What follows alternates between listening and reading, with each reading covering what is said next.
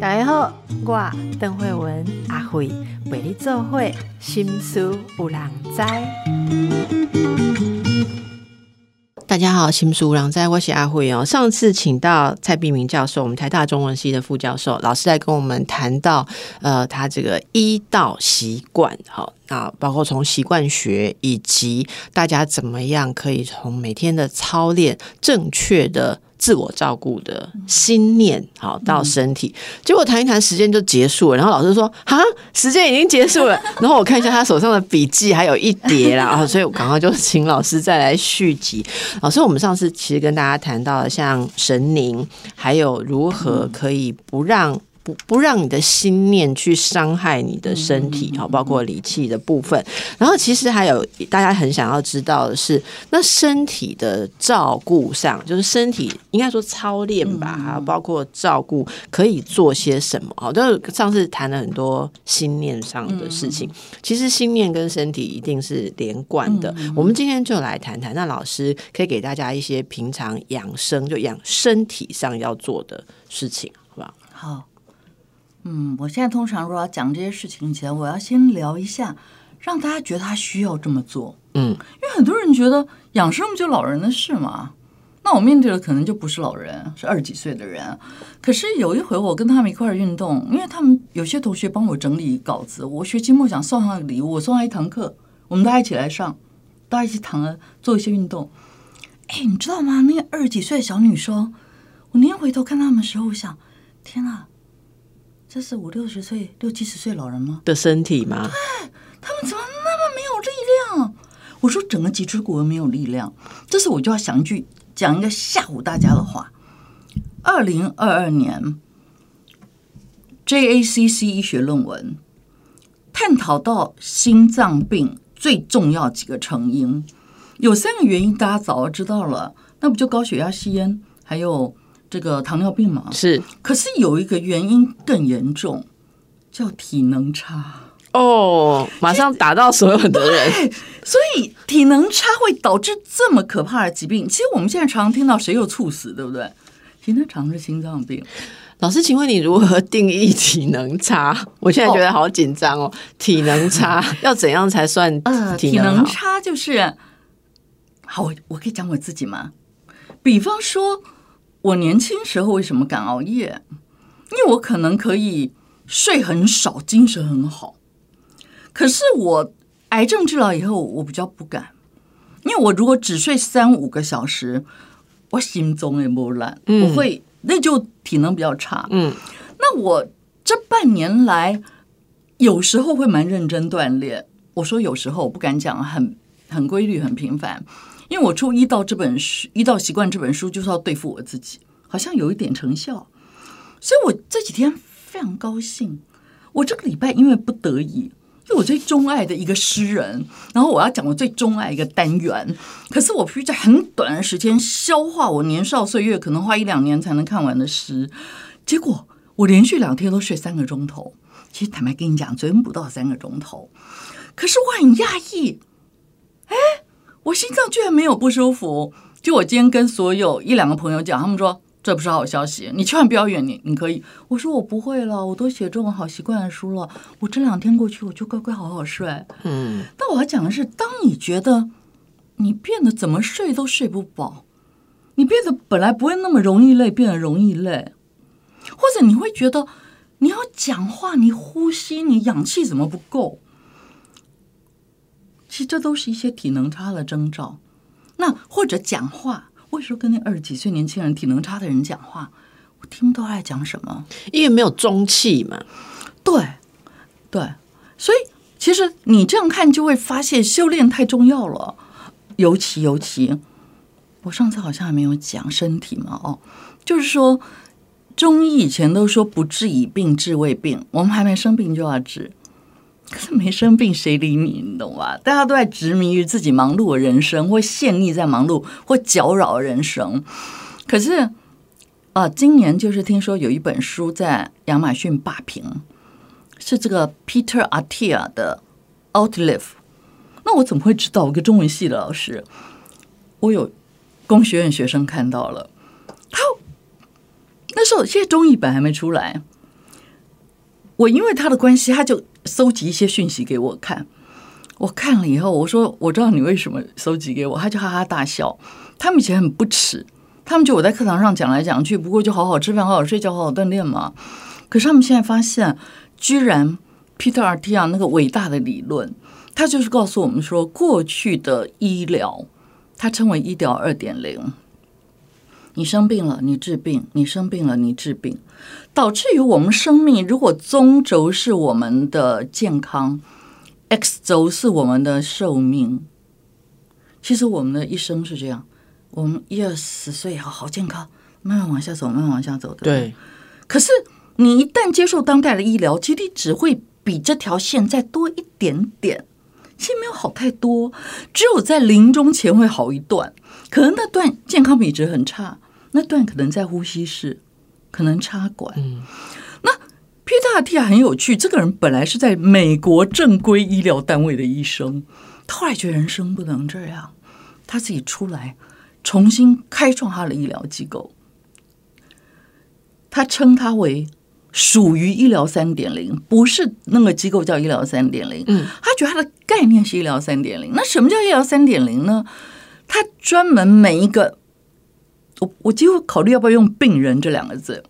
每一个来找他的人，他根据他的营养、他的运动、他的睡眠，做更好的规划，然后就要让个人迈向更健康。嗯，那他这个，我觉得他这个，我看到这个书，哦，不是看书，我是看就我学生搜集了很多影片啊、介绍啊，他们帮我翻译啊，反正就很周到的供给我这些知识。我看了最满意的是，他说这条抛物线将会变成一个像方形。你就想，你从小时候一直活到八十岁，你健康度没差太多。然后下礼拜你要告别世界了。哦，我那天看王维的一生，他觉得自己可能不太行了，他还开始写诗写信给跟大家告别。那身体多好才能这样，对不对？然后就，嘿。拜拜！哦，我看了非常满意，我就忽然想到我妈。我妈不知道民国几年几月开始，她每次收到我的礼物就是体育课一堂。哦，本来是学到导演一本，然后体育课一堂。她后来跟我说：“碧明，我不要这样。”我说：“怎么样？”她说：“你已经送我，我礼拜一到礼拜五都要去做运动了。你再送我，我就没有在家里偷懒的日子了。”我才发现，天啊！我每一次节日送她一堂，经累积到这个地步了，所以就变成，哎，我觉得我妈，其实我妈天生是一个，她虽然生在西医家庭，我记得蔡妈妈是药师嘛，药师，台大药学系专业的药学系药师，嗯，那她以前从小就爱吃酸梅，然后会脚酸，就有一些，然后他们家他们家族还有糖尿病病史。我妈妈是唯一没有的，因为她嫁到我们家来，我们是用不同的方式在养生调理。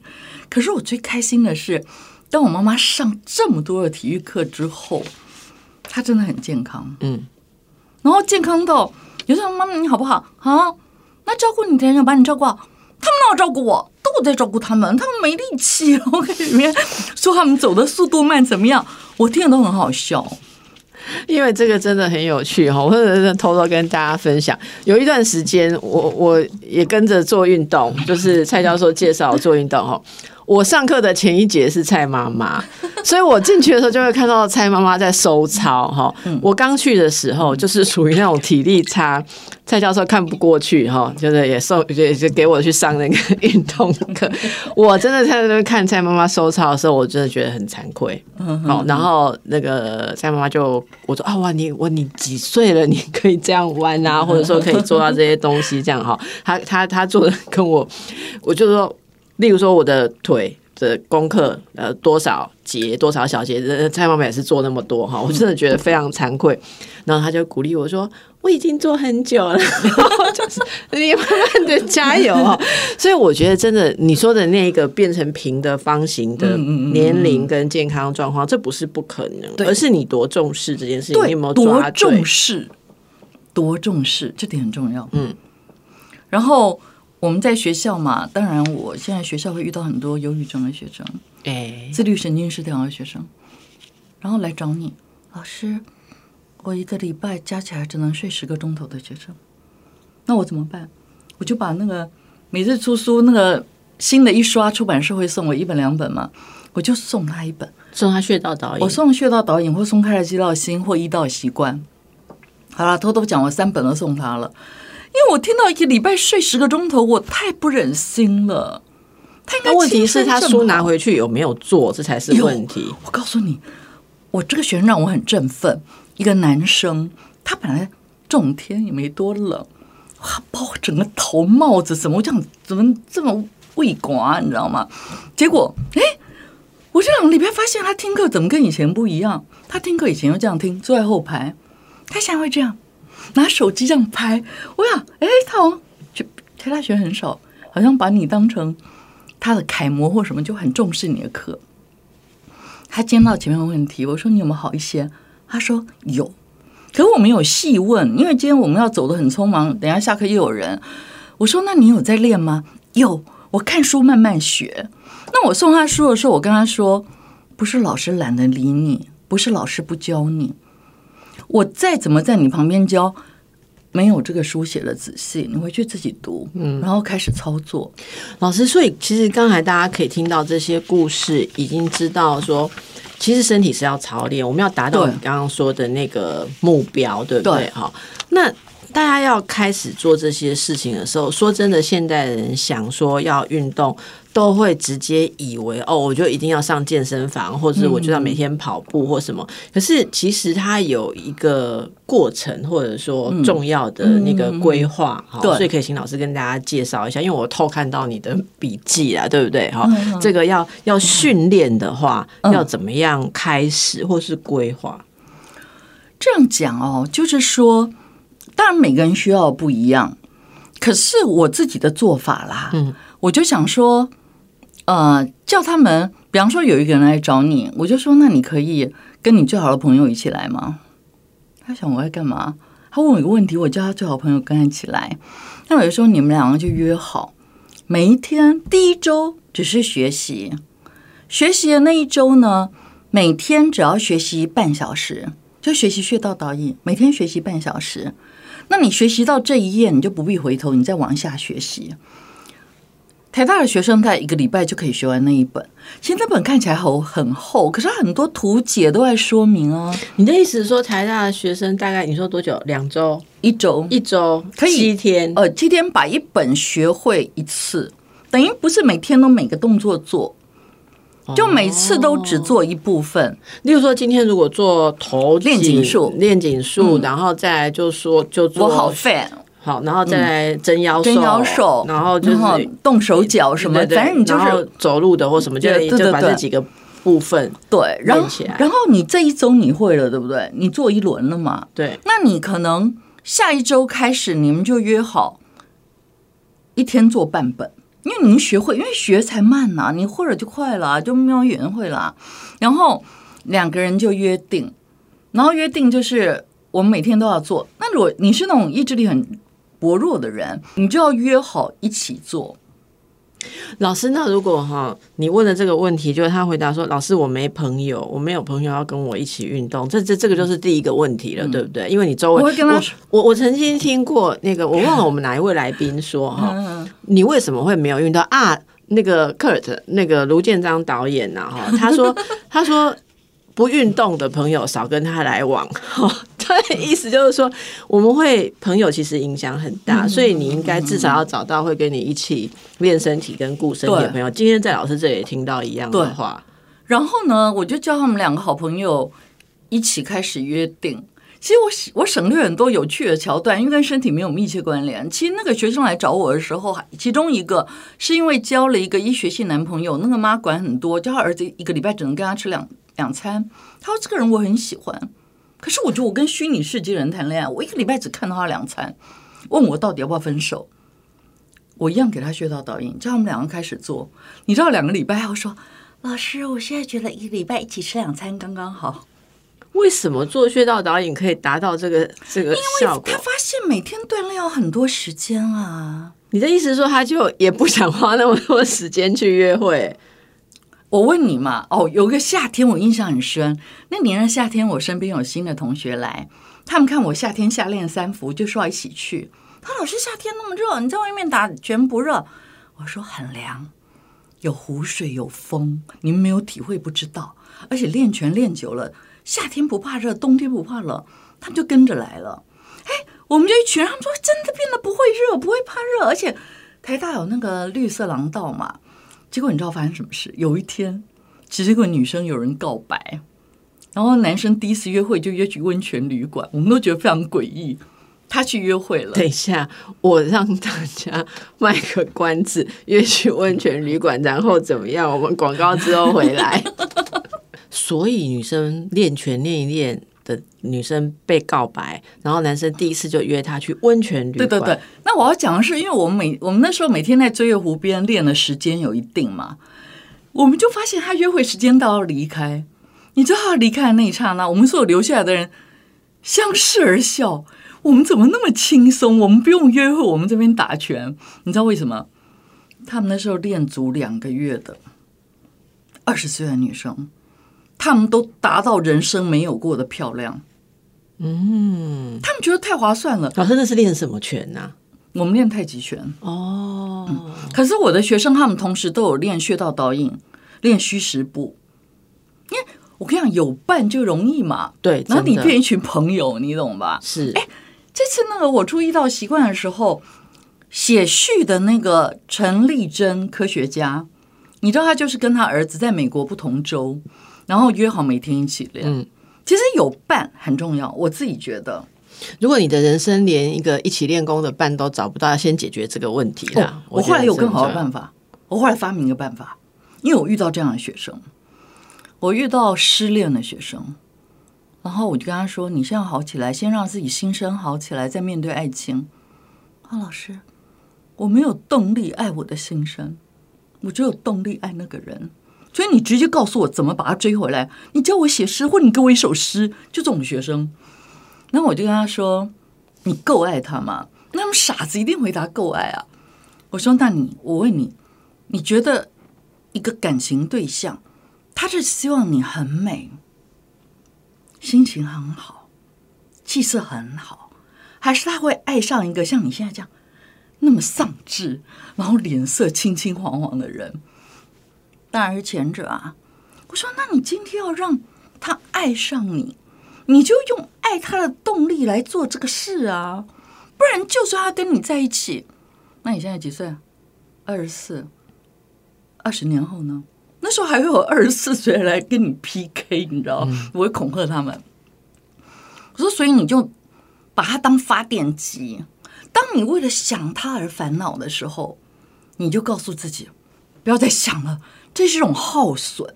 我要赶快做增加我新生能量的事，然后就开始练，很有用。这就我这次写在一道习惯，虽然它不是一本讲爱情的书，可是它有个单元，就是。怎么样让你的爱情变成增加你心生往上走的动力？就有这样一章节。我后来发现这方法很有用。那我们还是很关心那个跟医学系男生交往的女生，后来他就觉得一周只吃两餐饭很 OK。对，那他们会继续交往下去会，他们继续交往下去。以一周吃两餐饭的状态，对，我还觉得一年吃一餐就可以了。哦，随便讲了。我在想，不久以后那个男生的妈妈应该也会跟着开始练。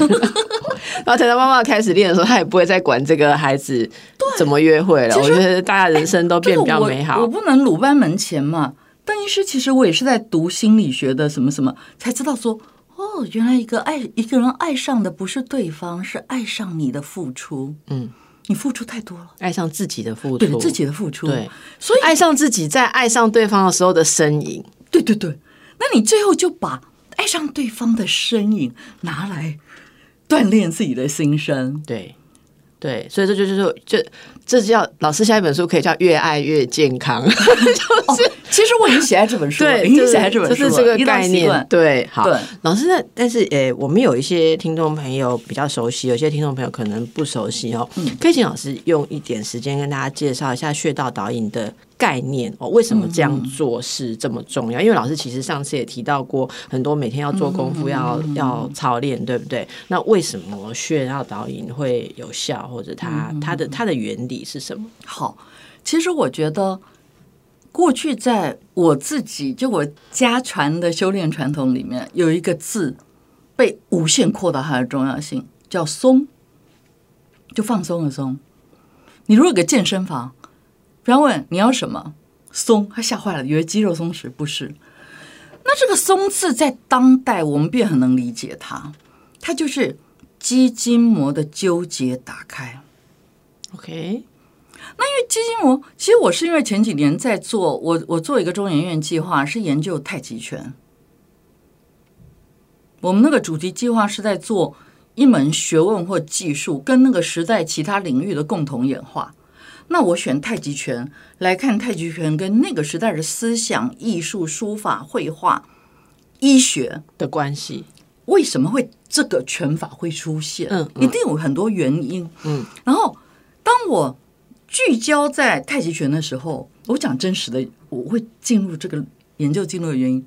我以前小时，我以前在家里，然后我在看我父亲太极拳的书，然后就看到一句话，他说啊，一个人很松的时候。当你的筋膜很松，就好像大海上的罗盘。为什么海水怎么晃，它都能出现水平？为什么外力怎么来，你都不会倒？那我那时候就看到说，只要你的经络，筋就肌筋膜的筋，经络能够放松。你知道我那时候读到这里，忽然跳起来，我打电话给我。医学系的昔日学生，今日老师，就医学院的医生跟老师，我就问他说：“哎，我问一下，筋膜在西医是什么？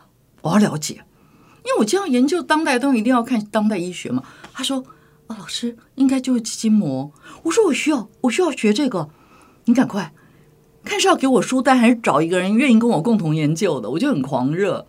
然后那学生说：“老师，那我们先请专家开书单，然后开了以后你开始读，你觉得不够，那我们再来请教。”我说：“太好了，太好了！”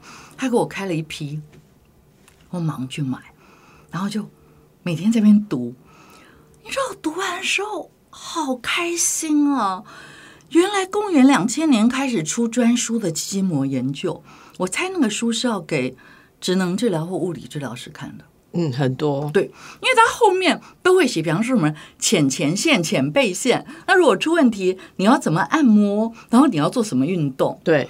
结果我好遗憾的是，那个医生没有学过太极拳，可是他说要做什么运动，具备什么特质，他有讲到重心在一只脚啦，然后动作的时候不是指。动一块肌肉，而全身联动啦，然后慢啊，速度啊，怎么样？结果他在讲太极拳的就是太极拳嘛，所以我那时候吓坏了，我就发现它里面的十大原理刚好跟太极拳完全 match，所以我有一有一篇论文就打算写的内容，现在还在执笔中，快要快要完稿。那我这件事带给我非常大的震撼。那因为肌筋膜那个书有讲，你肌筋膜一旦紧张。那，你姿势就会不一样，你身体状况就不同，你心情就不同。哎，你知道我最近在干嘛？你说非常有趣。比方说，我发现我颈子边肌肉比较僵，因为我们在做穴道导，你收紧放松，就会发现，这怎么放松还不太松，你知道吗？后来我就跟一个搞身体研究的朋友聊天，他说：“你说话，你们这种教书的人，你会不断说话。”嗯，而你说话的对象都在前方，你会不断往前往前，所以大家最后脖子都有点朝前。对，而且你好希望他听得懂你声音，你心里着急，你整个颈椎就紧张。真的，哎，你知道，我就从他讲的那天，到底我也算是一个搞身体的。我上课的时候就这样，我不断注意我后颈的空间，我不要这样，我是这样。就是你是顶头悬的，然后你后面是，然后就不要让自己一直往前，然后你的声音，注意你讲话的时候不要让肌肉太紧张。我开始做这个努力。我最近新书发表，有个单位有录影，录影问我可不可以公开，我一看我不要公开，为什么？我好讨厌听到我声音哦，就很就不喜欢，就太用力了。后来我才改掉，我发现声音马上不一样。然后你变得，我要讲的是，你发现这事，我是不是把我颈椎当一回事了？那我最近，你知道我脊椎侧弯严重，然后有点肥，所以我每次看到你脸书的照片，我都很羡慕。哇，舞者的身材。可是我最近才发现，我为什么会这样？因为我在做的时候，我骨盆有点前倾，所以我大腿没有往下压，然后胯骨没有往上提。所以我最近在做的时候，就会开始注意这个。我们赶快也来注意一下。然后我还发现，我最近还新发现一件事：你为什么会，嗯，胯骨没有往上提，然后最下面一段为什么会骨盆前倾或后倾？你就会跟着变 X 腿。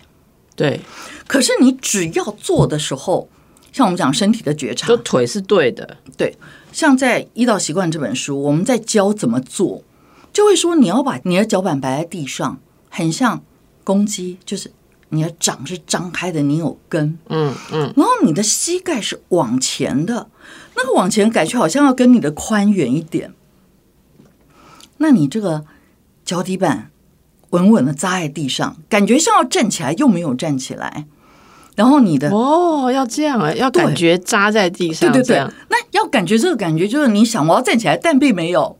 然后接着你记得你的膝盖是对着你的脚尖的。你这样一做，我问你，你还会驼那一段吗？没办法驼驼不下去。我跟你讲，好在我上次没讲完这件事，是我这两天才发现。因为啊，我们通常都会被教说是要从腰这边直起来，可是常常就会忘记。可是你对现在这样一讲，如果我注意的是我的有方法腿跟脚的话，其实你的腰是不可能对往后，对，对不对？那其实这个技术，那个那时候遇到习惯，我们很多单元嘛，因为有一个就是在教大家在做的时候就原都以为经。那比方说肩膀，我跟我学生说，你们就想象你的肩膀就是那个 auto by 那个把，然后你要往后翻，你要等等等往后翻，所以你很自然会有一种往后翻的感觉。可是往后翻是放下的。你要记得，你一切的姿势都是用最小的力气维持最大空间。因为要松嘛，对，然后你慢慢，你如果今天觉得哦这太难了，我怎么可能又注意什么又注意什么？不用啊，你每天注意一点，然后养成习惯，再加一点。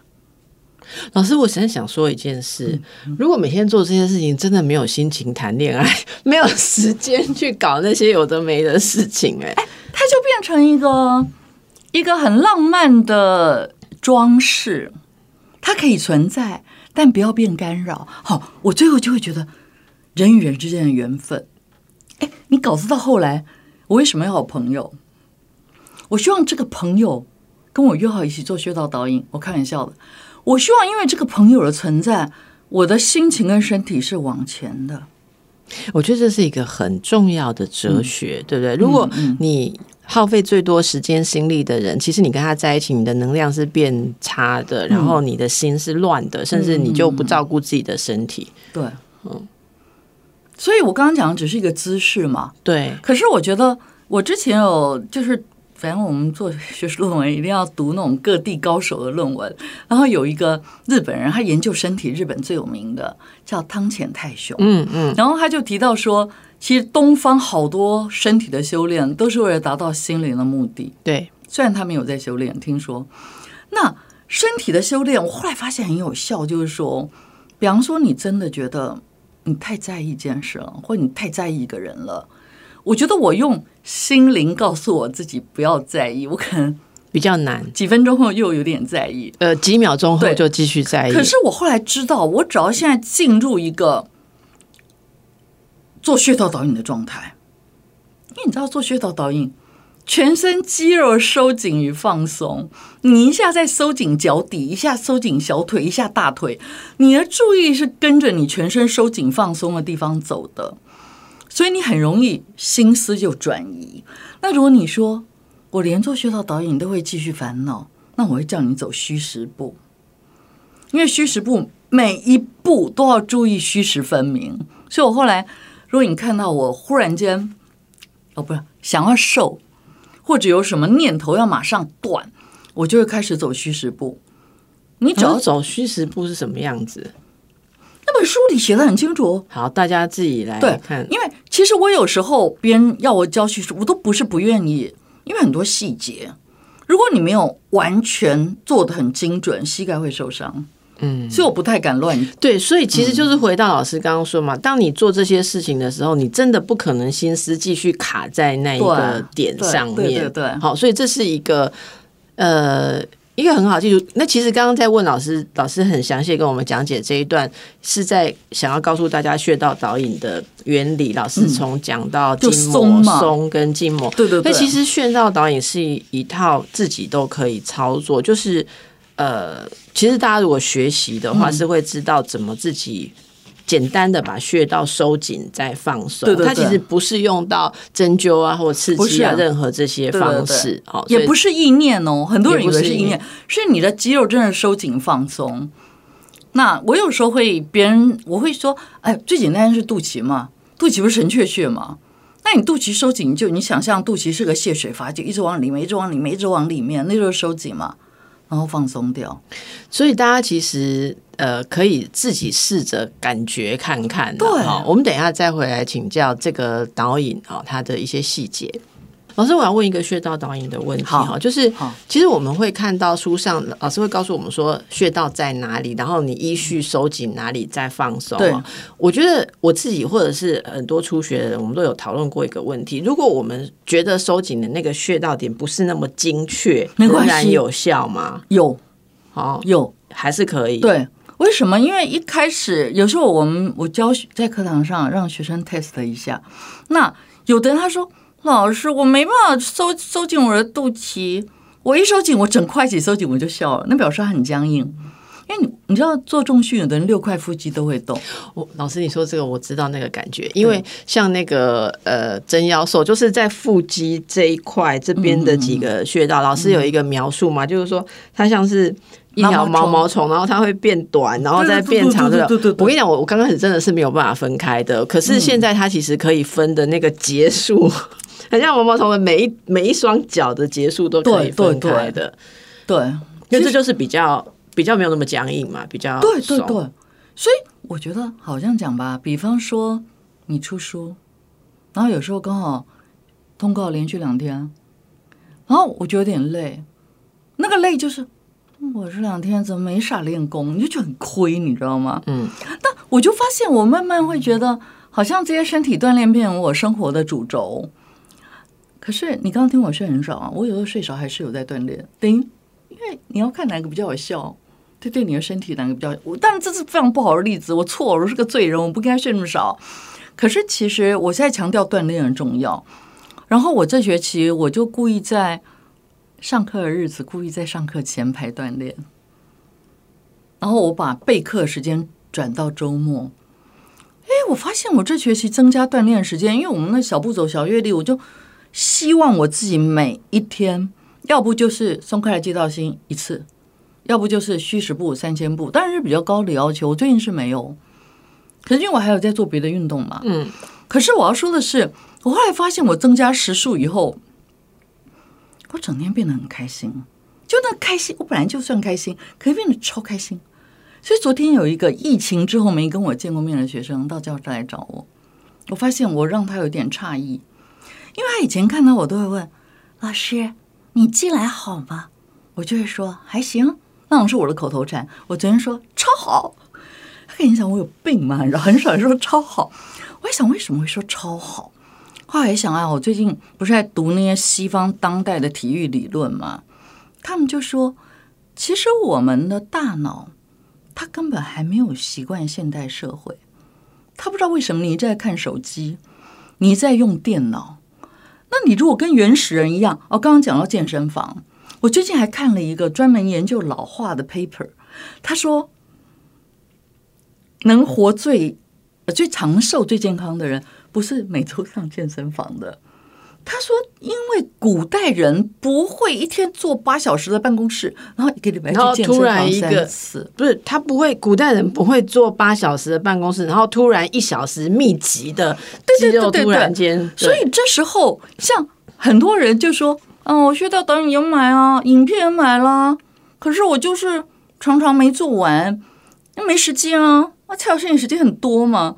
我说听了想，好，我就每天做完给你看。我我做了什么事？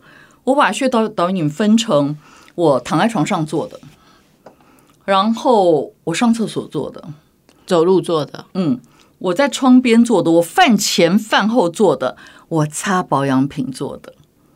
我发现这样变得好简单。那别人说啊，擦保养品那花多少时间？我说二次擦完就做完了。所以你就发现一切变得很容易，然后才会有。他们这次说，有人说还是要学这个，在时时刻刻一天要做完。天下杂志也叫我办实体课，他们邀请你，你知道吗？他们叫我跟你讲。就是我我去当就学生吗？示范一天一天就可以学完全部。哦，那其实那个其实那也是一种，因为坦白讲，因为我可能就是对这个很感兴趣。因为这真的是一个非常，我我觉得在很多的操练当中，你其实你说到太极拳，它也有一个，我觉得有一个门槛呐、说真的，哎，真的不是那么容易。我也去上过，但是哈、我就是奇怪，我我学跳舞的，我舞步记得起来。可是那个太极拳，我去了半天，我就是我去了好几堂课，我比不过那些大姐阿姨们呢、他们都知道下一个动作是什么，然后每个，然后我就是会打结这样子，就就所以它真的有一个门槛哦。可是我觉得大家在操练上其实是找到自己每天可以做的。老师，其实我们剩下。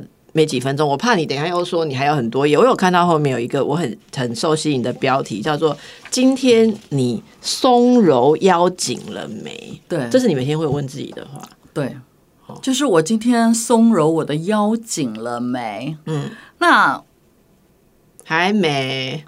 那你就，我觉得其实做穴道导引让人很振奋的是说，我现在做，我才做完，我就不觉得僵了。哎，对，就是马上有感觉。我有一个以前在奥美广告搞创意的朋友，他告诉我说他做风寒不入，他本来头很痛，他才做完就不痛了。嗯嗯，他非常震惊。